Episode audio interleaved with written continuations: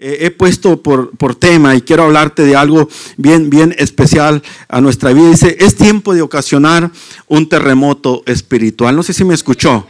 Es tiempo de ocasionar un terremoto espiritual.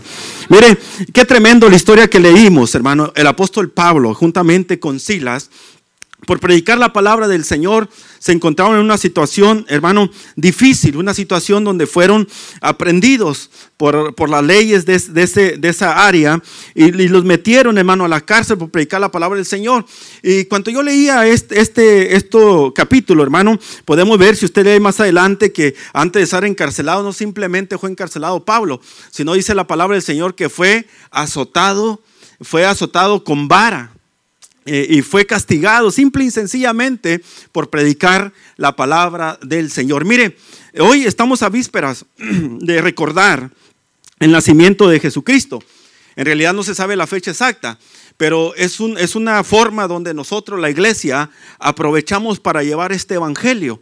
Y, cuando yo miraba, hermano, y he, escuchado a través de algunos documentales, hermano, que la iglesia, la iglesia cristiana, hemos eh, caído o estamos cayendo al igual eh, que las cosas del mundo agarramos estas fechas y, y, los envolvemos en tantas cosas como trabajar más para tener dinero, en los regalos, en la comida, en el familiar que va a venir y lo desenfocamos del verdadero propósito por cual Dios mandó a Jesús en aquel humilde pesebre. Eh, las buenas nuevas de salvación eh, que vinieron a impactar cuando los ángeles aparecieron aquellos pastorcitos y, trajeron esa buena nueva de salvación, impactar a los corazones. El cambio que vino sobre eh, el mundo, hermanos, de a partir de que Jesús llegó a este planeta. Y muchos de nosotros los hemos desenfocado. Pero yo quiero, hermano, que volvamos nuevamente a meditar el propósito de nuestra vida cuando Jesús llegó a nuestro corazón. Que podamos nosotros este año decir, yo quiero ser la diferencia. No es la Navidad eh, un, regalo, no es una comida, no es la familia, que es importante, no me malentienda, pero que nosotros podamos decir, yo tengo que predicar este mensaje que transforma, que cambia, que trae esperanza a la vida del ser humano. Y para esto, hermano, nosotros tenemos que armarnos de valor. Y cuando yo leía esta escritura, hermano, yo encontraba en la vida del apóstol Pablo un hombre que cuando tuvo un encuentro con Cristo, su vida fue transformada.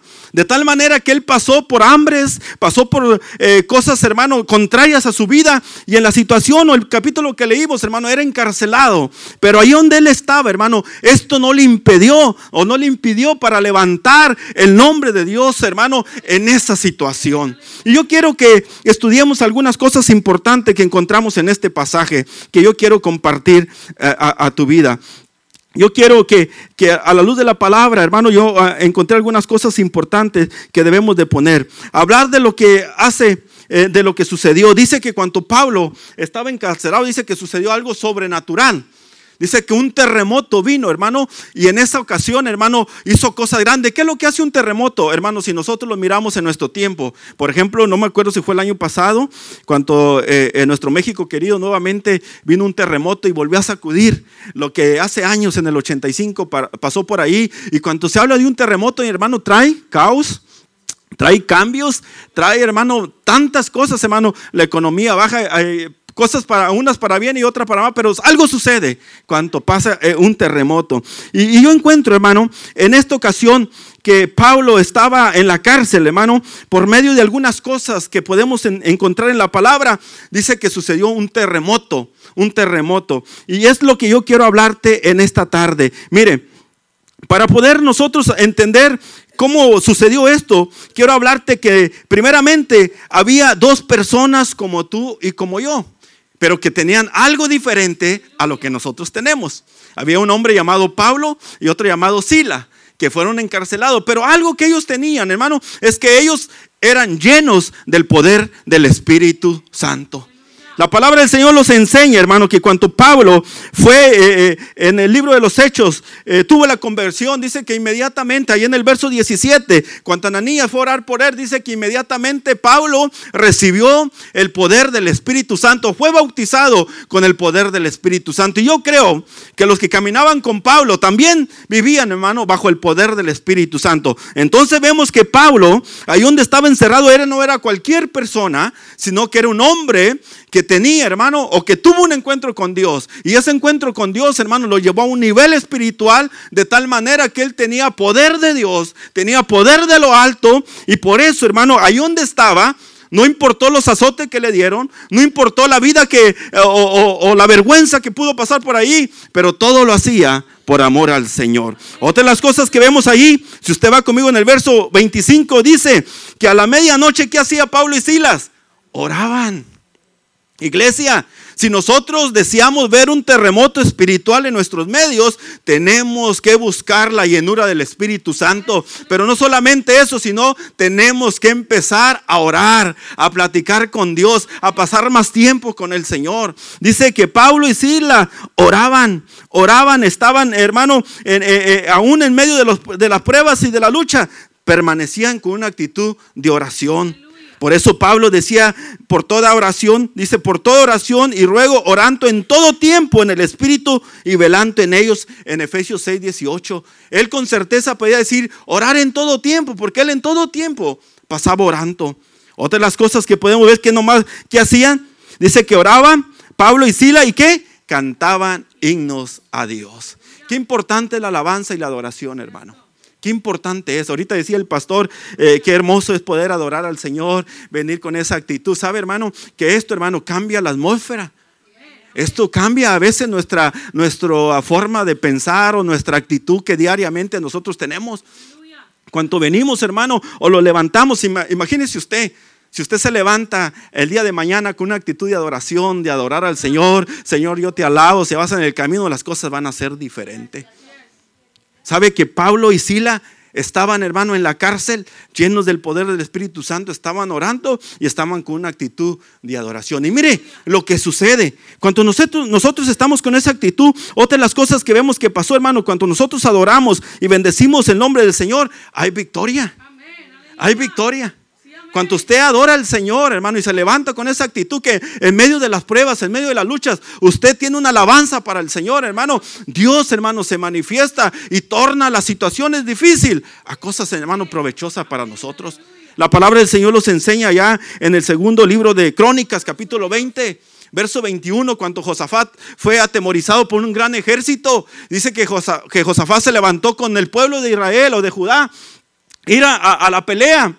Pero dice que en medio, cuando estaban para ir a, pelear, dice que Josafat puso primero a los cantores, puso primero a los músicos, puso a todos que alabaran y glorificaran el, nombre del Señor. Y donde ellos comenzaron a dar alabanzas al Dios viviente, dice que los enemigos entre ellos mismos se pelearon, se confundieron y Dios resolvió ese conflicto que venía sobre el pueblo. ¿Por qué? Porque ellos tenían una actitud de alabanza y adoración. Qué importante nosotros como iglesia Hoy más que nunca, mire, este, este mes es una fecha donde podemos llevar el mensaje de salvación donde podemos llegar a las familias con el mensaje de esperanza y de paz, para mostrar al príncipe de paz que es Jesucristo. Pero a veces, hermano, ni nosotros mismos dijimos, bueno, es que yo, estoy, yo me siento en esa situación, yo no puedo dar lo que no tengo. Pero ¿por qué no tomamos en esta noche la actitud de Pablo y Sila?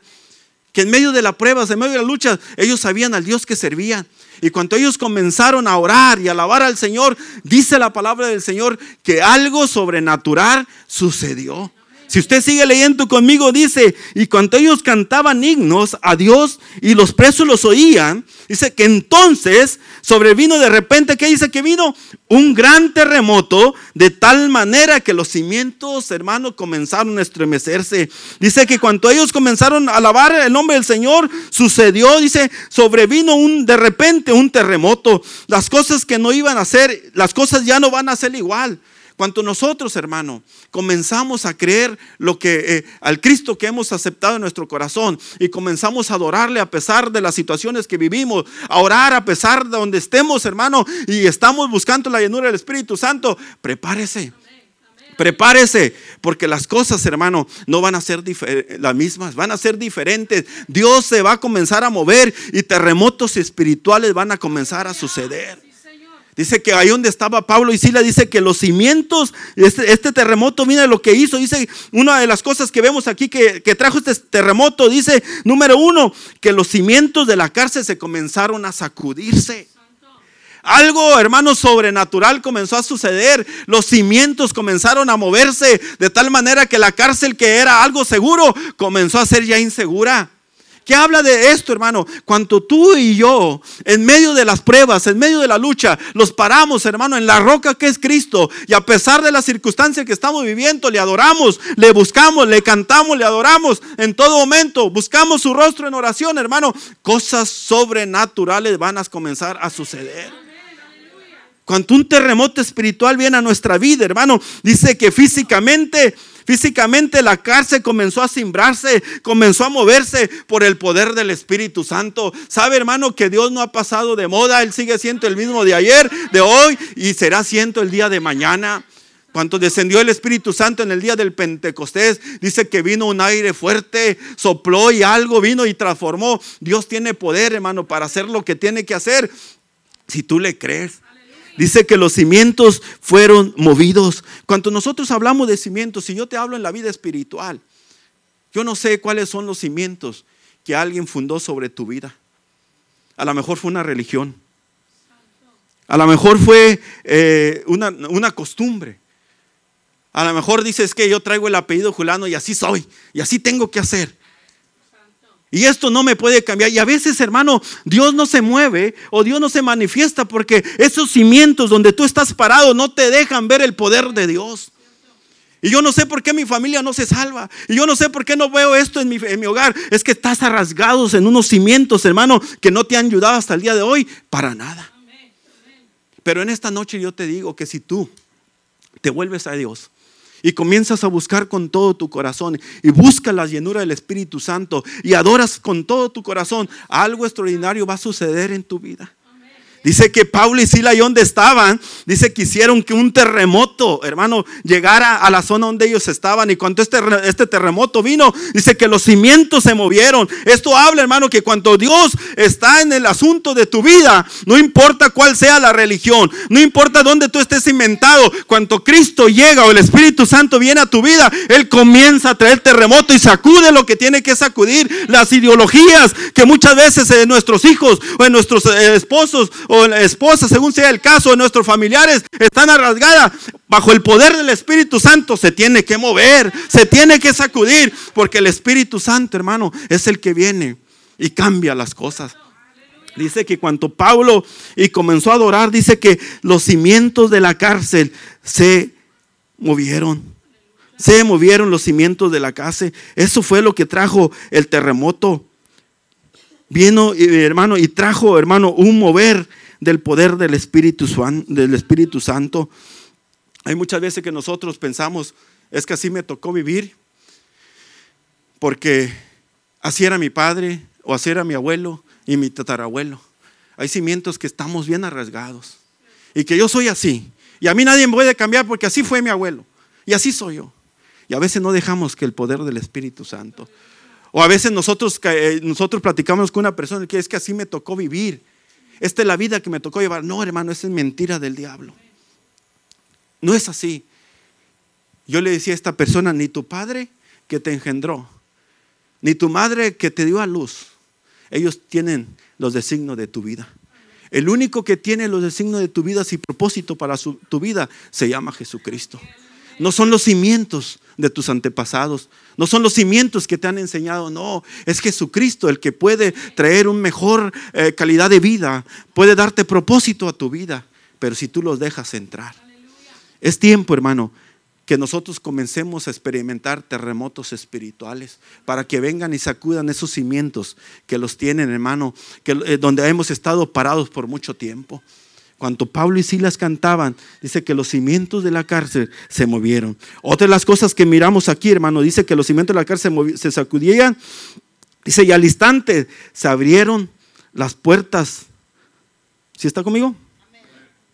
De la cárcel se, sacudían. Y al instante se abrieron todas las puertas de la cárcel. Qué tremendo. Yo no sé, eh, la palabra del Señor es bien linda. Hubiera dicho solamente las puertas de Pablo y Silas y alguna. Dice la palabra del Señor que todas las puertas de las cárceles se abrieron.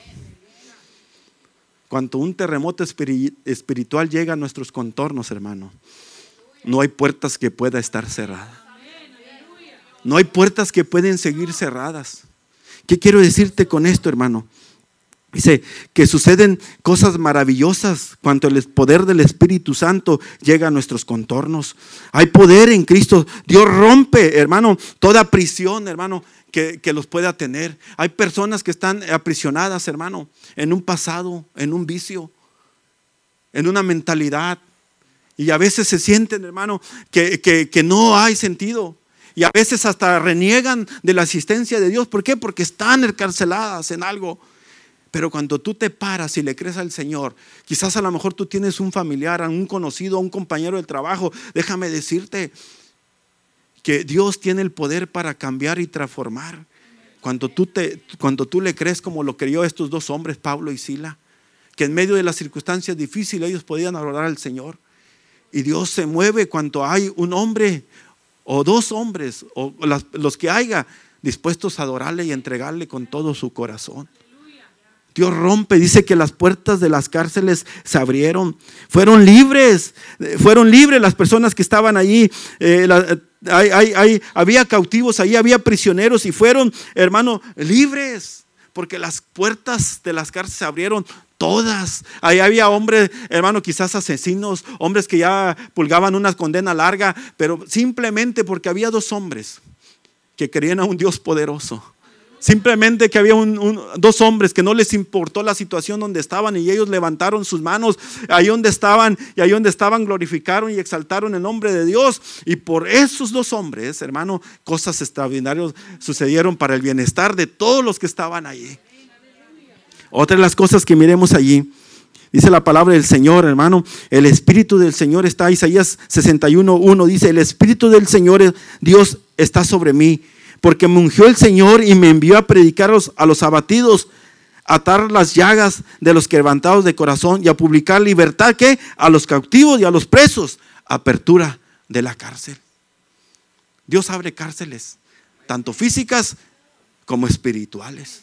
Para Dios no hay nada imposible. Mire lo que siguió pasando. Dice que no solamente las puertas de las cárceles se abrieron, sino que dice que las cadenas de todos se soltaron. Porque sabe, hermano, que hay gente que son libres de las cárceles, pero que a veces siguen encadenados. Hay veces gente, hermano, que no están en cárceles, pero están encadenados. Caminan atados. Y sabe, hermano, que por si fuera poco, para Dios no hay nada imposible. Dijo, yo abro las cárceles y quito también y rompo las cadenas que atan. Ese es el poder del Señor. Cuando un terremoto espiritual sucede en nuestros contornos, hermano, hay garantía de liberación. Hay garantías, hermano, de que Dios va a traer cosas maravillosas a nuestros contornos. Dice que todas las cadenas de todos fueron sueltas. Todas las ataduras se, soltaron. Esto habla, hermano, que para Dios no hay nada imposible. Hay mucha gente en nuestros tiempos, hermano.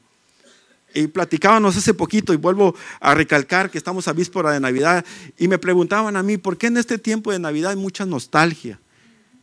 Es cuanto, y, ahí platicando donde estábamos trabajando, decía uno, es porque los acordamos cuando estaban chiquillos que llegaba toda la familia y que había comida y todo. Pero no sé si usted se ha fijado, hay un espíritu, hermano, de, de, una armonía, hay un espíritu de paz y todos, y los regalos y todo, y hay algo, algo de nostalgia. Y hay muchos que, que, recuerdan muchas cosas de la infancia en esta época. Pero sabe, hermano, que el enemigo ha usado también esto. Y hay mucha gente que está atada, está encadenada por un pasado. Y cuando llegan estas fechas, hermano, se deprimen, caen en temores, no quieren ni que llegue Navidad. Hay muchos que pasan, hermano, triste, dolor. ¿Por qué? Porque hay una atadura que los tiene. Otros, hermano, están esclavizados, hermano, eh, como decía yo hace rato, por un vicio, por una costumbre o por un estilo de vida que los tiene esclavizados, otros oprimidos, sometidos, hermano, a una fuerza. Que yo soy así porque así me tocó vivir. No, Si tú crees en este evangelio poderoso que el niño del pesebre los trajo, Él tiene el poder para romper cualquier atadura que los tenga o te tenga o tenga alguien atado. Si tú crees en este evangelio, mira la palabra del Señor los enseña, hermano, en diferentes ocasiones, que, Dios, hermano, tiene el poder eh, para romper ataduras. Eh, viene, viene, a mi mente eh, el capítulo 5 de San Marcos del endemoniado Gadareno. Dice que este hombre, si usted va al capítulo 5, se lo voy a parafrasear, dice que este hombre era atado con cadenas y, no podían, las rompías, pero más que las cadenas que le ponía este hombre estaba atado por demonios. Y vivía, hermano, apartado de la familia, vivía en los sepulcros, vivía gritando de día y noche. Usted se imagina la vida de esa persona. No tenía cadena física porque el mismo demonio que lo tenía lo hacía que la rompiera pero tenía unas cadenas, hermanos, puestas por Satanás, que día y de noche gritaba, lloraba. Y yo me imagino la vida de esta persona. Pero cuando llegó Cristo, donde Él estaba, Cristo trajo, la libertad para esta familia. Dice que Cristo, hermano, le trajo la libertad. Y cuando yo leía esto, decía, es cierto, cuando el terremoto espiritual sucedió con Pablo y Sida, dice que las cadenas fueron rotas fueron abiertas todas las cadenas de los presos que se encontraban en esas, en en esa, en eh, cárceles. Dice la palabra del Señor en San Juan 8:32, y conoceré la verdad, y la verdad los hará libre. Dice la palabra del Señor en Isaías 10:27, el, y el yugo se pudre, el yugo se pudre por causa de la unción. Otra palabra dice, la unción rompe el yugo. Cuando nosotros, hermano, reconocemos que es Él y que es meternos en Él, hermano, los terremotos espirituales van a suceder como los que vio Pablo y Sila. Y no habrá cárcel y no habrá cadena que pueda detener o que los pueda detener. Y por último, hermano, encontramos que cuando esto sucede, otra de las cosas que trajo el terremoto espiritual, cuando Pablo y Sila estaban en la cárcel, dice que hay salvación de familia hay salvación y hay reconciliación en la familia.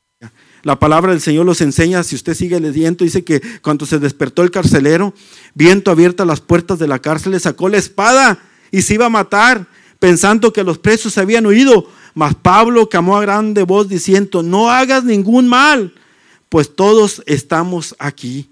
Y entonces, poniendo luz, se se precipitó adentro y temblando se postró a los pies de Pablo y Sila. Y, sacándolo, le dijo, señores, ¿qué debo hacer para ser salvo? Y Pablo le contesta, ellos le dijeron, cree en el Señor Jesucristo y no solamente serás salvo tú, sino toda tu casa. Toda tu casa. Yo creo que es tiempo, hermano, de hacer lo que hicieron estos hombres.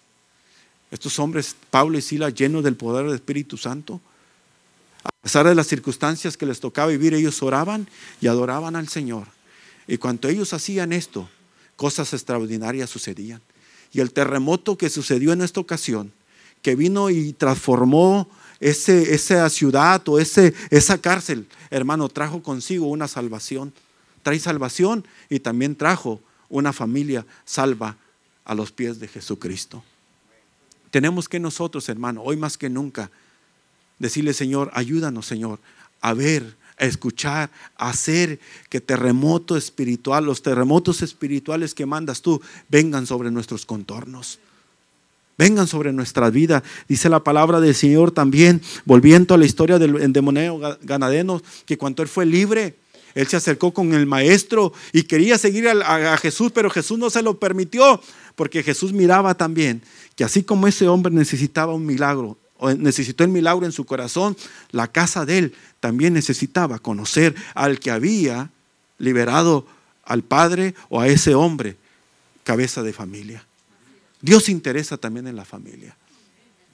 Y es tiempo, hermano, de que nosotros veamos en nuestros, en nuestros medios terremotos espirituales. Sí se puede. Iglesia, Hoy más que nunca decía, estamos a víspera de recordar el nacimiento de Jesucristo. Pero ¿sabe usted que el nacimiento de Jesucristo, cuando los ángeles dieron el anuncio a los pastores, dijeron, traigo nuevas de gran gozo? Son nuevas de gran gozo. Este evangelio viene a transformar y cuando Isaías también eh, daba la profecía, decía que Jesús iba a ser Padre eterno, príncipe de paz. Estaban, estaban declarando, hermano, que en Jesucristo íbamos a estar completos. Él iba a venir a llenar lo que el hombre necesitaba. Iglesia, parece ser que se los ha olvidado el mensaje del pesebre. Pero yo te vengo a decir en esta tarde, Dios no ha cambiado, sigue siendo el mismo. Iglesia, tenemos que levantarnos. Hoy, en esta época del año, tenemos la oportunidad de ocasionar terremotos espirituales. Yo no sé dónde tú te encuentres, en qué situación estás. Yo no sé cómo están los tuyos o dónde, dónde se encuentran tus amigos que quieres, tus vecinos donde tú estás, la colonia donde tú vives. Pero lo que yo sí sé que Cristo no ha pasado de moda. Nosotros somos los que lo hemos alejado, pero si tú en esta tarde sales con una expectativa diferente y decir, Señor, yo quiero ser como Pablo y Sila, que no importa, yo sé que estoy enferma, yo sé que tengo escasez, yo sé que estoy pasando por algún problema, pero yo sé en quién estoy confiando, Señor.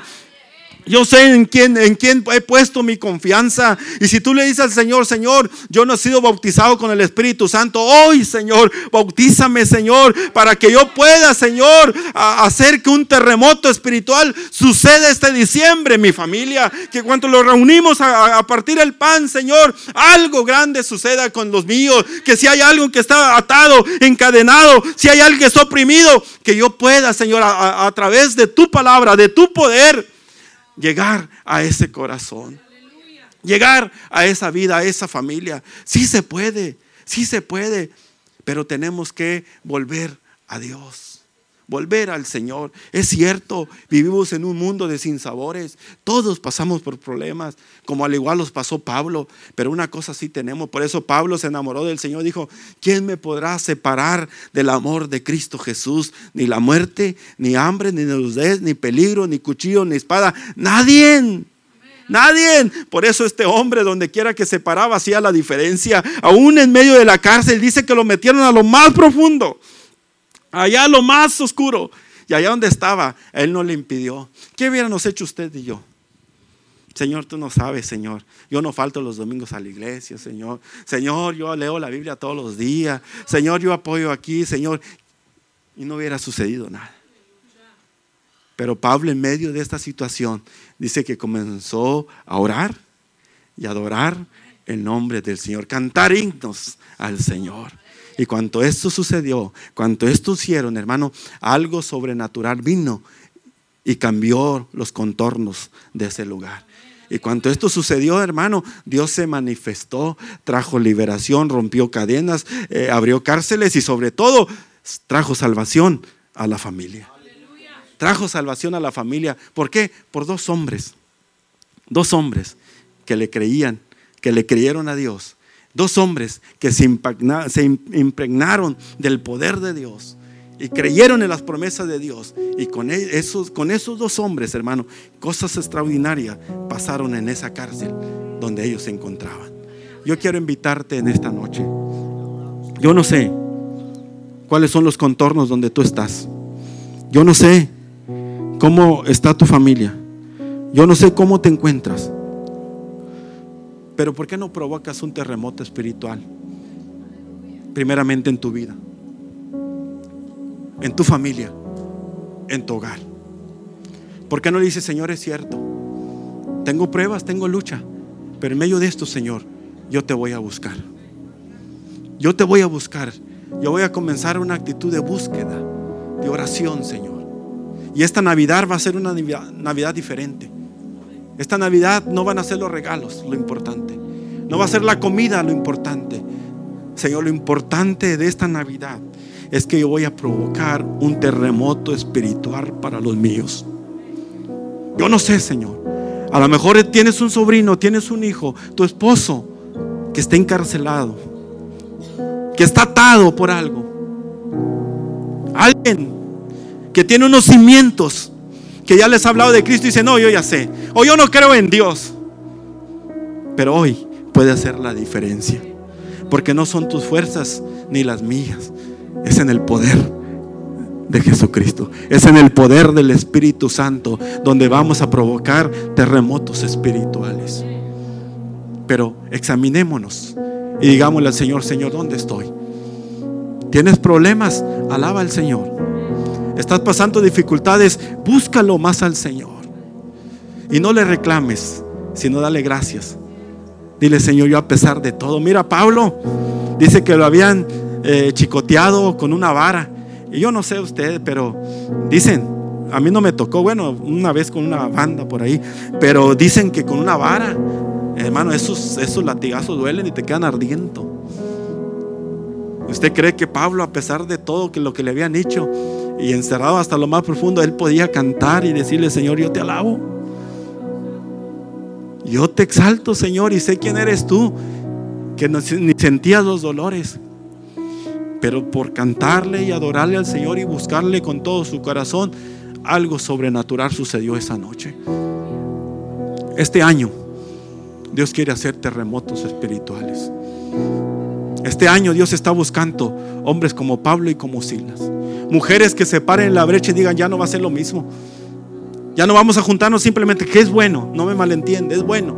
Pero yo voy a ser Señor.